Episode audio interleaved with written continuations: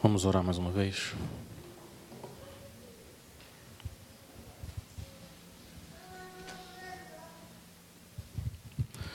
Senhor, a gente clama por misericórdia, como a gente acabou de cantar. Senhor mostra Cristo, sonda cada um de nós, Senhor, e conhece os nossos corações. Prova-nos, Senhor, e conhece os nossos pensamentos, vê se há em nós algum caminho mau. Senhor, e guia-nos pelo caminho eterno. Senhor, que as palavras dos nossos lábios e o meditar do nosso coração sejam agradáveis na tua presença, Senhor. Nossa rocha e o nosso redentor. É por causa de Cristo que nós oramos. Amém. Amém. Palavras pesam. Palavras têm peso. Algumas palavras são leves. Pipoca, joaninha, caneta, férias, são palavras leves. Algumas palavras são pesadas. Céu, inferno, vida, morte. Mas cada palavra tem um certo peso. As palavras têm o poder de exercer uma força gravitacional em nós. Elas podem mover o nosso coração tanto para baixo quanto para cima. Me dê um abraço, move a gente para cima. Vai embora para baixo. Eu amo você. Para cima. Eu odeio você. Para baixo eu perdoo você. Move a gente para cima. Eu não perdoo você. Move a gente para baixo. As palavras podem ter mais ou menos força, dependendo da pessoa que lança essas palavras. Um colega de trabalho que você conheceu semana passada fala para você: eu gostei muito do tempo que a gente passou juntos. Tem um certo peso diferente da sua noiva sua esposa, chegar para você e dizer: Eu gostei muito do tempo que nós passamos juntos. O peso é diferente. Um desconhecido no trânsito abaixa o vidro e grita: Seu infeliz, miserável, vai embora. Tem um certo peso. Agora, a pessoa que você ama, depois de 30 minutos de conversa, dizer: Seu infeliz, miserável, vai embora. Tem um peso diferente, depende de quem lança as palavras, a maneira como ela atinge a cada um de nós muda. Muitas vezes, nós somos capazes de lembrar palavras que nós ouvimos ou nós dissemos há muitos anos atrás. Palavras têm peso, elas nos derrubam e elas nos levantam. E elas também têm poder, especialmente as palavras de Deus. O Salmo 29 diz: A voz do Senhor é poderosa, a voz do Senhor é cheia de majestade, a voz do Senhor quebra os cedros, a voz do Senhor produz chamas de fogo, a voz do Senhor faz tremer o deserto. As palavras de Deus têm poder. Deus disse que a palavra que sai da boca dele não volta para ele vazia, mas sempre cumpre o propósito para o qual ele designou. Não é maravilhoso a gente pensar que Deus escolheu se revelar a nós através de palavras? Um livro onde cada palavra foi inspirada pelo Espírito. Não é maravilhoso a gente pensar que Deus escolheu criar o mundo, criar tudo através de palavras. Ele disse: haja luz, e houve luz. Não é maravilhoso a gente pensar que Deus escolheu salvar pessoas através de palavras? O Evangelho é uma mensagem, uma boa notícia. E mensagens são feitas de palavras, que você coloca numa certa ordem e elas produzem um certo significado a respeito de Jesus. E Deus escolheu usar palavras no dia do julgamento. O versículo 36 o Senhor Jesus disse: Digo a vocês que no dia do juízo as pessoas darão conta de toda palavra inútil que proferirem, porque pelas suas palavras você será justificado e pelas suas palavras você será condenado. O que está acontecendo aqui é que Jesus está lançando palavras e palavras estão sendo lançadas sobre ele. E porque Jesus está presente no caminho dessas palavras, o que acontece aqui ganha um peso enorme, eu diria um peso eterno, um peso de glória, porque Jesus está envolvido. E no meio desse tráfego de palavras entre o povo, entre os fariseus e entre Jesus, a gente ouve Beuzebu, blasfêmia, Satanás, reino demônio, filho do homem, Espírito Santo, tesouro, coração, perdoado, justificado, condenado. Cada palavra dessa tem um peso, muito peso. E o evento que dispara essas palavras é uma cura, mais uma cura que Jesus fez. Olha o versículo 22. Trazem um homem possuído por um demônio os demônios têm capacidade de atormentar as pessoas. Nem toda pessoa cega e muda está assim por causa da ação direta de um demônio, mas alguns sim, e é o caso desse homem. Os demônios vêm para roubar, matar, destruir, mas o nosso rei, ele vem para que a gente tenha vida e vida em abundância. Então Jesus olha para esse homem e cura o homem, ele começa a ver e a falar. Agora esse homem também pode usar palavras. E essa cura de Jesus gera duas reações. A primeira reação é uma reação de admiração. Olha o versículo, o versículo 23. Toda a multidão se admirava, dizia: Não seria este, por acaso, o filho de Davi? A resposta é sim, é ele, ele é o filho de Davi. O evangelho de Mateus começou com Mateus 1, livro da genealogia de Jesus Cristo, filho de Davi. Ele é o filho de Davi. Essa é uma, só uma outra maneira de perguntar: não seria este por acaso o rei salvador prometido da linhagem do rei Davi que a gente estava esperando, o nosso Messias, o nosso Cristo, o nosso Salvador? E a resposta é sim, é ele, é ele. Essa é uma reação, admiração. Mas a segunda reação é uma acusação. Os fariseus ouvem o que a multidão está dizendo, o que eles estão perguntando entre si, e eles também querem falar. E eles respondem à pergunta com uma acusação. Olha o versículo 24. Mas os fariseus, ouvindo isto, diziam: Este não expulsa demônios, senão pelo poder de Beuzebu, o maioral dos demônios. Beuzebu era o deus pagão dos filisteus, uma nação pagã. Beuzebu significa senhor das moscas. E aqui acaba sendo mais um nome para Satanás, o adversário de Deus. Então eles admitem que Jesus expulsou o demônio, porque não tem como negar o fato. O homem agora ele vê, ele fala. Isso eles admitem. Não podiam negar isso, mas eles dizem que o que Jesus acabou de fazer foi no poder de Beuzebu, príncipe dos demônios. Eles acusam Jesus de ser um feiticeiro que usa forças demoníacas para expulsar demônios.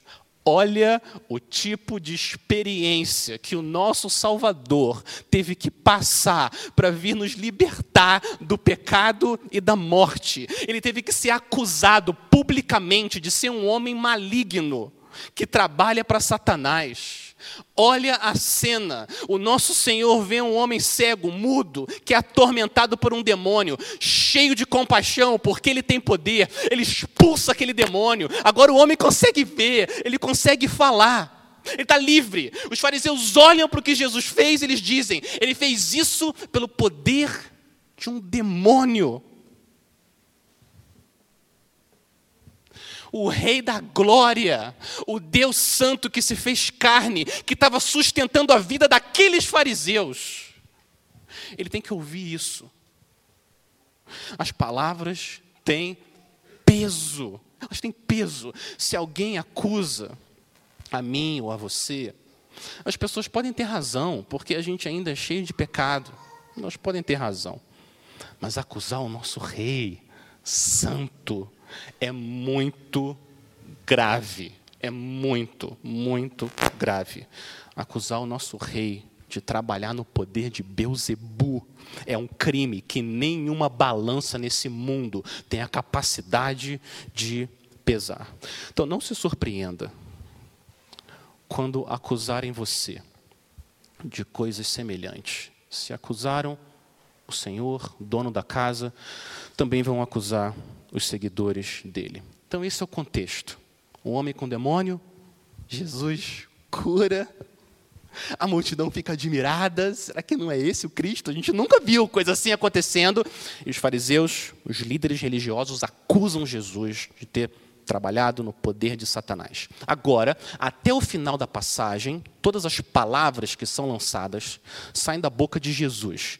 E Jesus agora começa a pregar e ele vai usar afirmações, perguntas, ilustrações, conclusões para mostrar a glória dele. Como se fosse um sermão do Senhor Jesus. E a gente pode cometer uma infinidade de pecados, uma infinidade de pecados. Não estou usando a palavra infinidade de forma leve aqui. Nós podemos cometer uma infinidade de pecados. Infinidade é a qualidade do que é infinito. A gente tem essa capacidade. Deus promete perdoar a nossa infinidade de pecados se a gente se arrepende em crer em Cristo, crer na morte dele. Mas tem um pecado que Jesus diz: para esse pecado não tem perdão. Esse não tem perdão. É a blasfêmia contra o Espírito Santo. Então Jesus agora vai avançar o argumento dele em cinco passos para mostrar que a acusação dos fariseus é absurda, maligna e imperdoável. Então, quero mostrar para vocês os cinco passos que o Senhor usa. Primeiro passo, passo número um: reinos divididos não sobrevivem.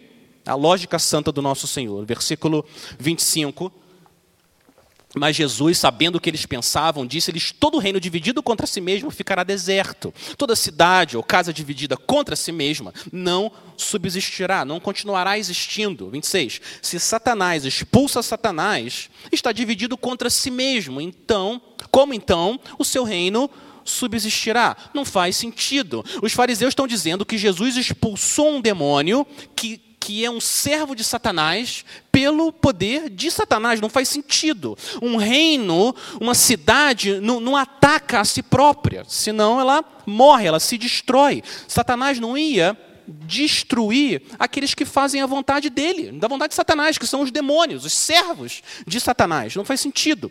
Como um príncipe não ia entrar no palácio e despedir todos os guardas que protegem ele, fazem a vontade dele. Não quer fazer isso. Jesus mostra que a acusação dos fariseus é absurda e falsa. E até hoje, os adversários da fé cristã continuam falando coisas absurdas, coisas que não fazem sentido, que muitas vezes as nossas crianças têm que ouvir nas escolas, que o mundo foi criado a partir do nada. Não faz o menor sentido. Como que nada cria tudo? Não tem, não tem lógica. Não é uma questão de inteligência. Pessoas mil vezes mais inteligentes que a gente querem se convencer disso, mas a gente sabe, não faz sentido, não é verdade. Pela fé, nós entendemos que o universo foi formado como? Pela palavra de Deus, de maneira que o visível veio a existir das coisas que não são visíveis. E quando eles não têm mais argumentos, como os fariseus, eles começam a atacar o caráter do povo de Deus e até do Senhor, dizendo que os crentes são contra o amor, contra as pessoas, contra o avanço da sociedade. Não é verdade. O pecado cega o homem e tira a capacidade da gente usar boas palavras. Esse é o passo 1, um, passo 2 do Senhor. Versículo 27. Se os demônios são expulsos no poder de Satanás, então os próprios seguidores dos fariseus também usam o poder de Satanás. Ou 27. E se eu expulso os demônios por Beuzebu, por quem os seus discípulos, os filhos de vocês, fariseus, os expulsam? Por isso, eles mesmos serão os juízes de vocês. Então, o Senhor agora, ele faz o feitiço virar contra o feiticeiro. Eles estão acusando Jesus de ser um feiticeiro. Mas se os demônios são expulsos por Satanás, então os discípulos treinados pelos fariseus também são feiticeiros que usam as forças do mal. Então ele usa o argumento, Jesus usa o argumento deles contra eles mesmos. Os fariseus cavam a própria cova. Eles entraram numa disputa com a pessoa errada. O Senhor Jesus. Passo 3. A afirmação de Jesus é: Eu expulso demônios, sim, mas é pelo poder de Deus. 28. Se, porém, eu expulso os demônios pelo Espírito de Deus, certamente é chegado o reino de Deus sobre vocês. E aí, Jesus usa uma ilustração surpreendente de um roubo. 29. Ou como pode alguém entrar na casa do valente que é o mundo de Satanás, Satanás é o valente.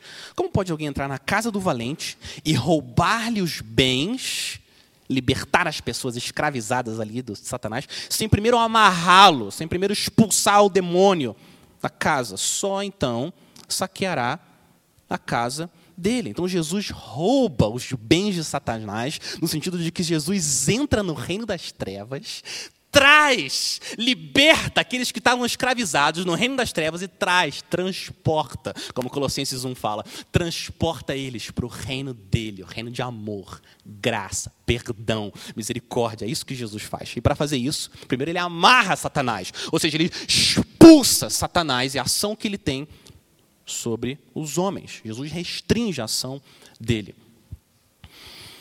Jesus é o nosso Moisés que vai até o, o Egito, nos liberta do faraó Satanás, nos leva até a Canaã celestial, a terra prometida.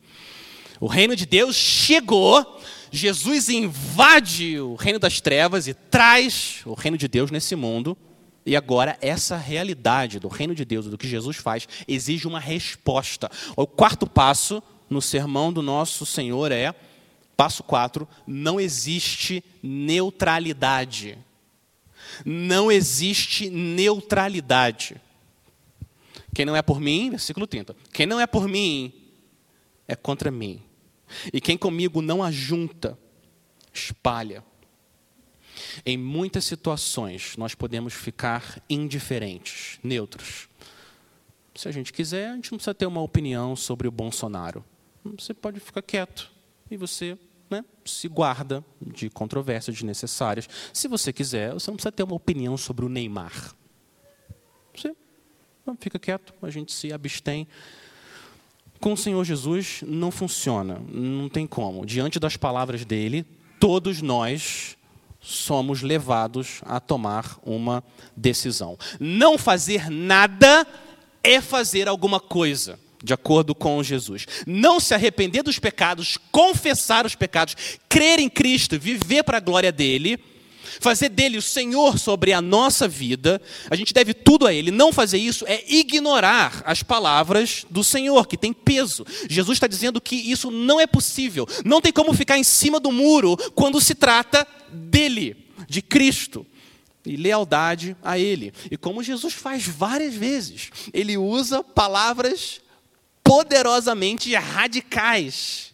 Não, não, não existe um partido de centro no mundo espiritual. Ou a gente confia em Cristo e vive para a glória dele, ou nós somos contra ele. É o que Jesus diz. Ou ele é o meu rei, o meu salvador, o meu tesouro, a minha vida, tudo, e eu vivo para ele, ou eu estou do outro lado, contra ele.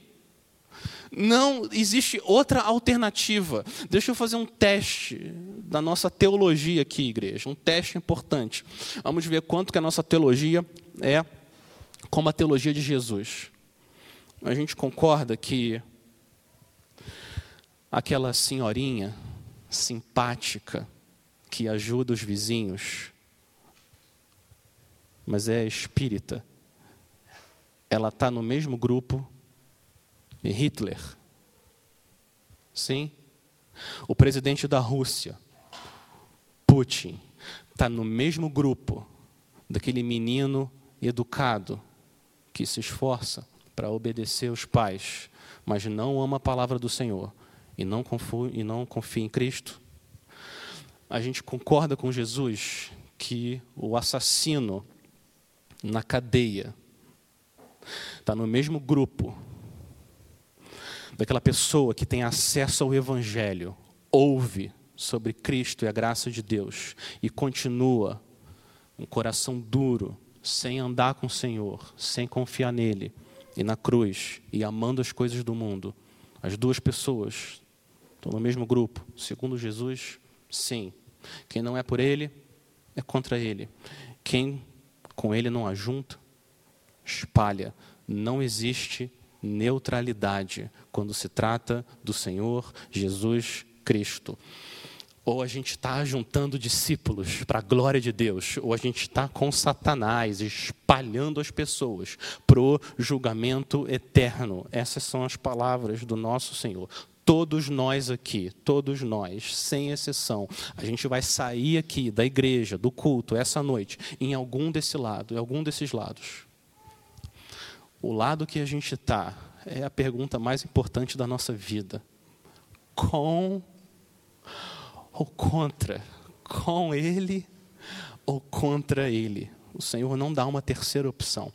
É por isso, no versículo 13, agora, passo 5 do, do argumento dele, começa com por isso. Por isso, por tudo isso que eu falei, por isso digo a vocês. E agora, nesse último passo, o Senhor fala sobre a blasfêmia contra o Espírito Santo, o pecado imperdoável. Quem não é por mim é contra mim, quem comigo não ajunta espalha. Por isso digo a vocês, por isso. Quero ler de novo o versículo 31 e o 32. Por isso digo a vocês que todo pecado e blasfêmia serão perdoados aos homens, mas a blasfêmia contra o Espírito Santo não será perdoada. Se alguém disser alguma palavra contra o Filho do Homem, isso lhe será perdoado. Mas se alguém falar contra o Espírito Santo, isso não lhe será perdoado, nem neste mundo, nem no porvir. É um pecado eterno. O que, que é a blasfêmia contra o Espírito Santo? O que, que é o pecado imperdoável? E como que eu posso saber se eu já cometi esse pecado? E é possível um cristão cometer esse pecado? E que segurança que eu posso ter que eu não vou cometer esse pecado no futuro? Eu quero responder essas perguntas com quatro observações a partir do texto. Quatro observações. A primeira é muito importante, muito importante. Primeira, primeira observação. Deus perdoa pecadores. Deus perdoa pecados. A gente pode ficar olhando tão fixamente para a blasfêmia contra o Espírito Santo que a gente perde o que Jesus também disse e o que toda a Bíblia disse, toda a palavra de Deus está cheio, cheia de maneiras para mostrar que Deus perdoa pecados. Olha o versículo 31. O Senhor fala: Por isso digo a vocês que todo pecado e blasfêmia serão perdoados. O versículo 32. Se alguém disser alguma palavra contra o filho do homem, isso lhe será perdoado. Graça! Deus não precisava perdoar. E Jesus disse: Meu pai, ele perdoa. Pecado, blasfêmia, tudo ele perdoa. Tudo a infinidade de pecado que a gente comete, Deus perdoa se confessarmos os nossos pecados. Ele é fiel e justo para nos perdoar os pecados e nos purificar de toda injustiça. Meus filhinhos, João falou, escrevo-lhes estas coisas para que vocês não pequem, mas se alguém pecar, temos advogado junto ao Pai, Jesus Cristo, o justo. Ele é a propiciação pelos nossos pecados. Ele faz o julgamento de Deus ser desviado. Deus perdoa pecado. A Escritura diz, Romanos 10, todo aquele que nele crê não será envergonhado. Porque não há distinção entre judeu e grego, uma vez que é o Senhor de todos, rico. Deus é rico para com todos os que o invocam, porque todo aquele que invocar o nome do Senhor será salvo. Você invoca o nome de Cristo, pede perdão, você é salvo, você é perdoado, é a graça do Senhor. A gente não merece. Quantas promessas de perdão. Deus perdoa, Deus salva. Se você desiste das suas boas obras para comprar o perdão de Deus, você confessa suas obras mais para o Senhor e você crê que Cristo morreu no seu lugar, perdoado, se torna um filho do rei. É o que Deus diz. Nenhum, preste atenção, antes da gente entrar na blasfêmia do Espírito Santo, nenhum filho pródigo que volta para a casa do pai, fica do lado de fora do portão, nenhum nosso Pai, cheio de compaixão, sai correndo em nossa direção, coloca um anel no nosso dedo, sandália nos pés, abraça, beija e diz: Vamos festejar! Meu filho estava perdido e agora ele foi achado. Então Deus perdoa pecados, graça do Senhor. Deus ama, Ele traz, traz glória ao nome dEle, perdoando pecadores. Essa é uma das palavras mais doces da língua portuguesa. Perdoado. Ela move nosso coração para cima. Mas tem a segunda observação agora, que é a blasfêmia contra o Espírito Santo. A blasfêmia contra o Espírito Santo. Ela revela um estado espiritual irreversível. A blasfêmia contra o Espírito Santo revela um estado espiritual irreversível, sem volta. A gente precisa definir agora o que é a blasfêmia contra o Espírito Santo. Algumas pessoas dizem que a blasfêmia contra o Espírito Santo, o pecado que não tem perdão, é a incredulidade, é rejeitar Jesus. Mas não pode ser o caso. Simplesmente incredulidade não pode ser o pecado imperdoável, porque todos nós aqui, crentes, cometemos esse pecado por anos e anos. A gente rejeitava o Senhor, a gente não cria nele, incredulidade. E a gente confessou o Senhor, pediu perdão. Movemos a nossa fé de nós mesmos para Ele e Ele nos perdoou. Então, só a incredulidade não é o pecado imperdoável, a blasfêmia contra o Espírito Santo. A gente pode ser mais específico. No contexto de Mateus, quem cometeu esse pecado? Foram os fariseus. Como? Como os fariseus cometeram esse pecado? Eles estão acusando Jesus de ter expulsado um demônio, de estar fazendo a obra de Deus. Eles estão acusando Jesus de ter feito isso por Satanás, não pelo Espírito de Deus. Eles estão dizendo que Jesus é um homem mau, ele é um servo de Satanás e não o servo sofredor da profecia de Isaías. Então, em outras palavras, o pecado imperdoável, essa blasfêmia, é, é nós termos acesso à verdade de quem Cristo é e, de forma intencional, determinada e fixa rejeitarmos a Cristo de forma intencional, determinada e fixa rejeitar o Filho de Deus. Esse é o mesmo pecado, é o mesmo estado de endurecimento que o autor de Hebreus alerta, como a gente ouviu aqui no culto. Eu, eu, eu, entendo, é exatamente o mesmo cenário. Hebreus 6 fala: é impossível, a linguagem, é impossível, pois, que aqueles que uma vez foram iluminados, provaram o dom celestial, se tornaram, se tornaram participantes do Espírito Santo, provaram a boa palavra de Deus, tiveram acesso ao Evangelho, à verdade, Cristo e aos poderes do mundo vindouro e caíram, rejeitaram, caíram. Sim, é impossível outra vez renová-los para o arrependimento, visto que de novo estão crucificando para si mesmos o Filho de Deus, expondo a zombaria. Então, blasfemar contra o Espírito Santo não é, um, não é, não é ter um pensamento mau ter um pensamento maligno ou um ato maligno que ofende o Espírito Santo. Não é isso. Todos os crentes fazem isso. É mais do que isso. É mais do que um ato. É, é um estado espiritual. É um estado tal de endurecimento que não há retorno, não há volta. Blasfemar significa falar mal. É isso que blasfemar significa, a junção de duas palavras, mal e falar. Blasfemar é falar mal. Mas no contexto aqui é falar mal de Cristo, atribuir a obra dele, a obra do diabo, de uma maneira que o estado de endurecimento do coração é irreversível. A pessoa cruzou a linha. Não tem volta. É, é como a água derramada, que não tem como voltar para a jarra. Ou como o azeite na comida, que não pode voltar para o pote. Como a madeira queimada, agora em cinzas. Não tem como voltar. Não tem. Como?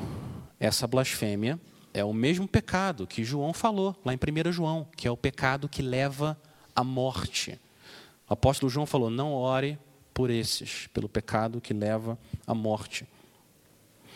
O pecado que os anticristos cometeram, deixaram a igreja, negaram que Jesus era o Filho de Deus. Então, essa é a blasfêmia contra o Espírito Santo. Aqueles que cometem esse pecado, eles já cruzaram a linha e o coração está num estado de endurecimento tal que eles não serão perdoados por Deus.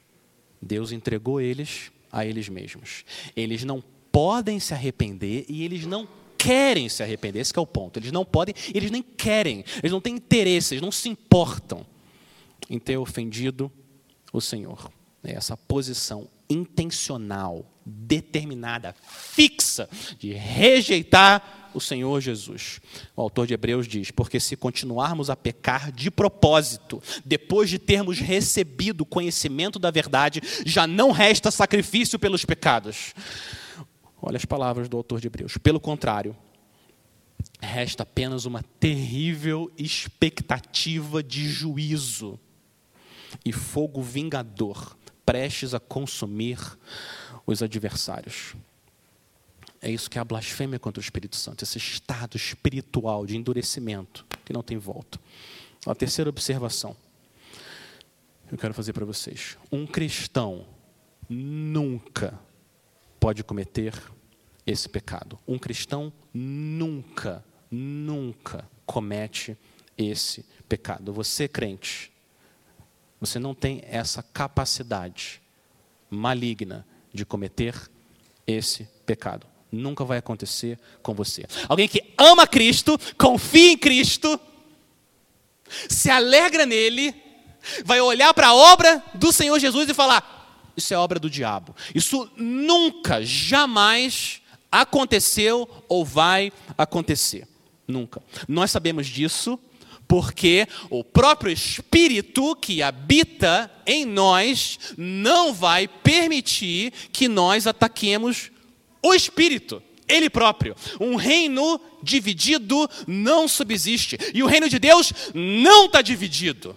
O povo de Deus é parte da noiva de Cristo, guardado pelo Espírito Santo. Então a graça de Deus vai nos guardar e não vai permitir nunca que o nosso coração chegue a esse estado de endurecimento.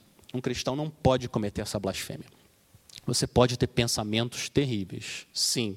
Mas vem esses pensamentos na sua mente e você espanta eles, você luta contra eles, você pede perdão. Mas você não comete essa blasfêmia, nunca. O Espírito Santo não deixa você fazer isso. Eu quero dizer para você: se tem alguém aqui que tem medo, tem receio de já ter cometido esse pecado, algum de vocês aqui que crê no Senhor, mas tem medo, receio, eu, tal, talvez eu já tenha cometido esse pecado na minha vida. Como várias vezes já foi dito, o seu próprio receio e medo de já ter cometido esse pecado é uma evidência que você não cometeu. É uma prova que você não cometeu esse pecado. Porque quem comete esse pecado, quem blasfema contra o Espírito Santo, quem chega nesse estado, não tem nenhum medo não se arrepende, não se importa. Crente, você está seguro nas mãos do Senhor. Agora, minha quarta e última observação. Não endureça o seu coração. Não endureça o seu coração. Esaú vendeu para o irmão dele o direito de primogenitura por causa de um prato de comida, por causa de um prato de lentilha. Ele estava com fome ele desprezou, desprezou a bênção de Deus.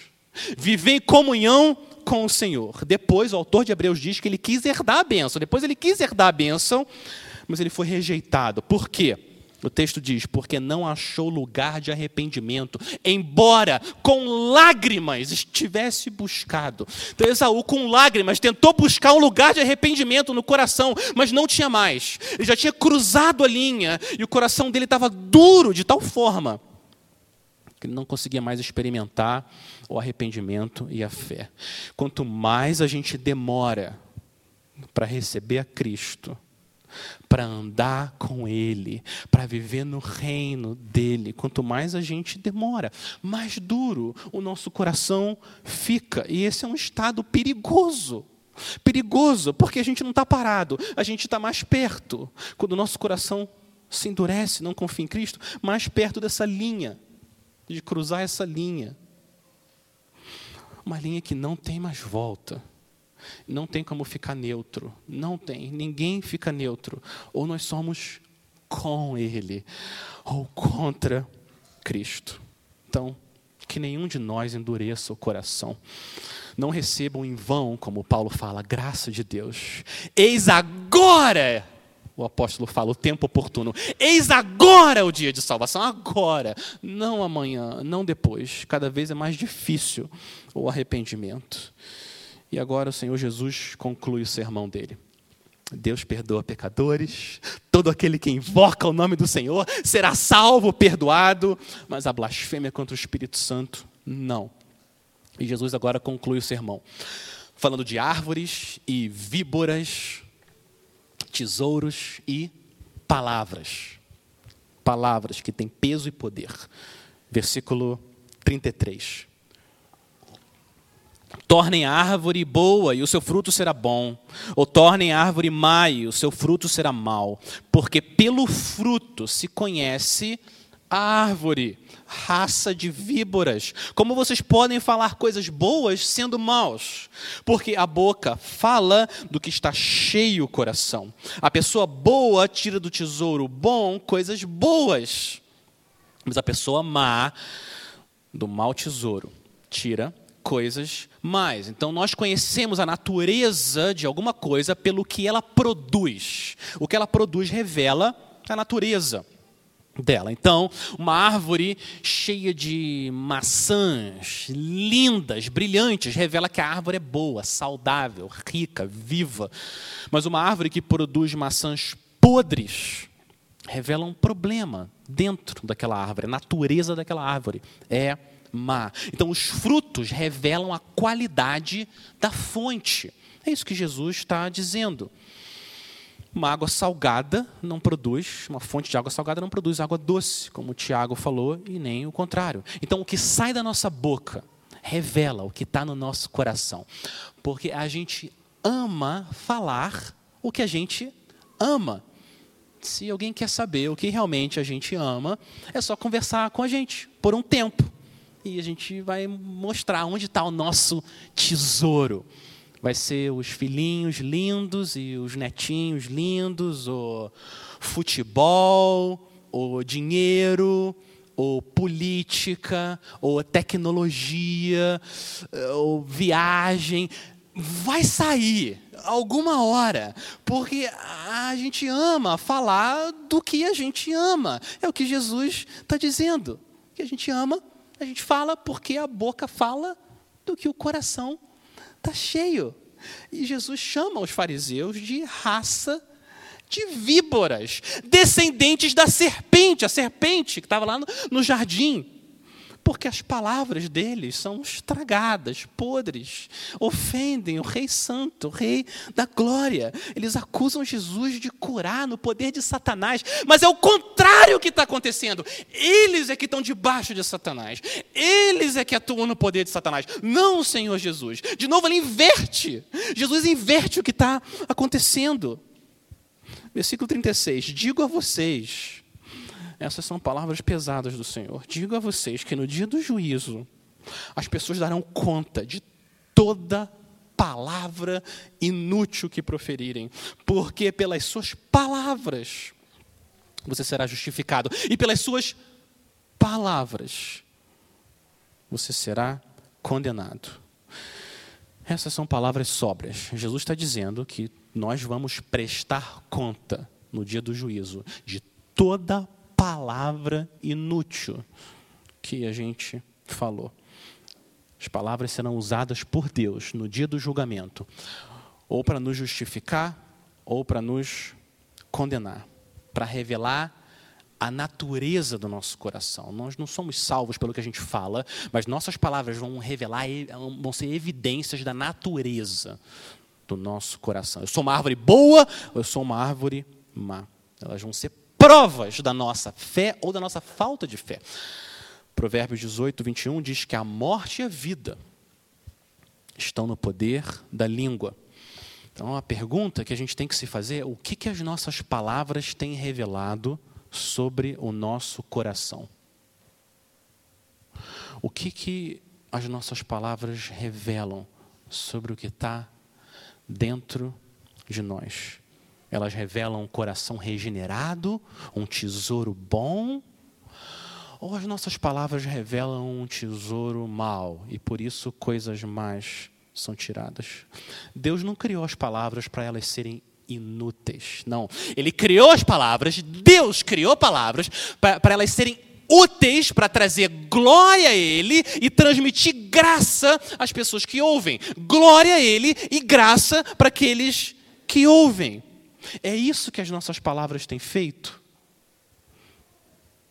É isso que as nossas palavras fazem?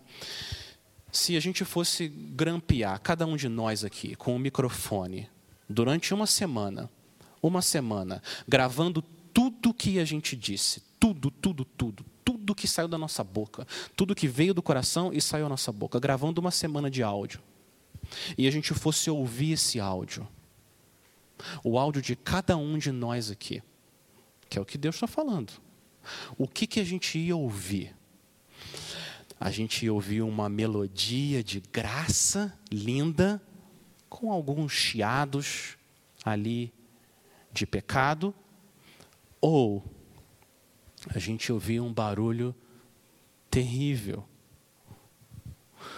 um som parecido com o som da serpente, com às vezes umas poucas notas de graça. O que, que um áudio desse revelaria do nosso coração? Uma transmissão de maledicência, mentira e murmuração, ou uma música celestial da graça da gratidão. As coisas que a gente escreve no WhatsApp, as coisas que a gente posta nas redes sociais, aquilo que a gente fala dentro de casa, para os irmãos na igreja, tudo, tudo revela o nosso coração. São palavras úteis ou palavras inúteis nas palavras do nosso próprio Senhor. Efésios 4, 29. Não saia da boca de vocês nenhuma palavra suja, mas unicamente a que for boa para edificação, conforme a necessidade, e assim transmita graça aos que ouvem. Tiago diz: se alguém supõe ser religioso, mas não refreia sua língua, está enganando a si mesmo. Sua religião é vã. E mais para frente ele diz: se alguém não tropeça no falar, é um indivíduo perfeito, capaz de refrear também todo o corpo. A gente ouve tudo isso e fica claro que a nossa única chance é se o nosso coração for transformado, para que as nossas palavras sejam transformadas. A gente só vai tirar coisas boas do nosso bom coração se o nosso tesouro estiver cheio de joias e pérolas e o ouro da palavra de Deus. E é assim que a gente transforma nossas palavras. Quanto que nós temos meditado na palavra do Senhor? Quanto que nós temos memorizado da palavra de Deus? Quanto que nós temos mergulhado na palavra de Deus? Isso vai refletir no que sai da nossa boca. Colossenses 3,16. E BJM, que a palavra de Cristo, a palavra de Cristo habite ricamente em vocês. Instruam e aconselhem-se mutuamente em toda sabedoria, louvando a Deus com salmos, hinos e cânticos espirituais, com gratidão no coração. E tudo que vocês fizerem, seja em palavra, seja em ação, façam tudo, tudo, tudo, em nome do Senhor Jesus, dando por Ele graças a Deus Pai. Não é maravilhoso a gente pensar que Deus escolheu salvar pecadores através de palavras. Palavras. As palavras têm peso, as palavras têm poder especialmente as palavras de Deus. Elas têm poder. Um poder e um peso eterno, a glória acima de toda comparação. Então, que as palavras dos nossos lábios e o meditar do nosso coração sejam sempre agradáveis ao nosso Senhor, a nossa rocha e o nosso redentor. Amém? Vamos orar? Senhor, a gente pede a tua ajuda, a ajuda do teu Espírito que habita em nós, para que não haja palavras inúteis na nossa boca, nem sujas, mas que nosso coração seja cheio, habitado ricamente da palavra de Cristo. Senhor, a gente pede por misericórdia eterna e pede que o Senhor transforme o nosso coração, o nosso tesouro, a nossa fonte, que nós sejamos árvores boas, que dão frutos bons, para que o Senhor receba glória e a gente transmita graça àqueles que nos ouvem. Nós oramos no nome do nosso Senhor Jesus. Amém.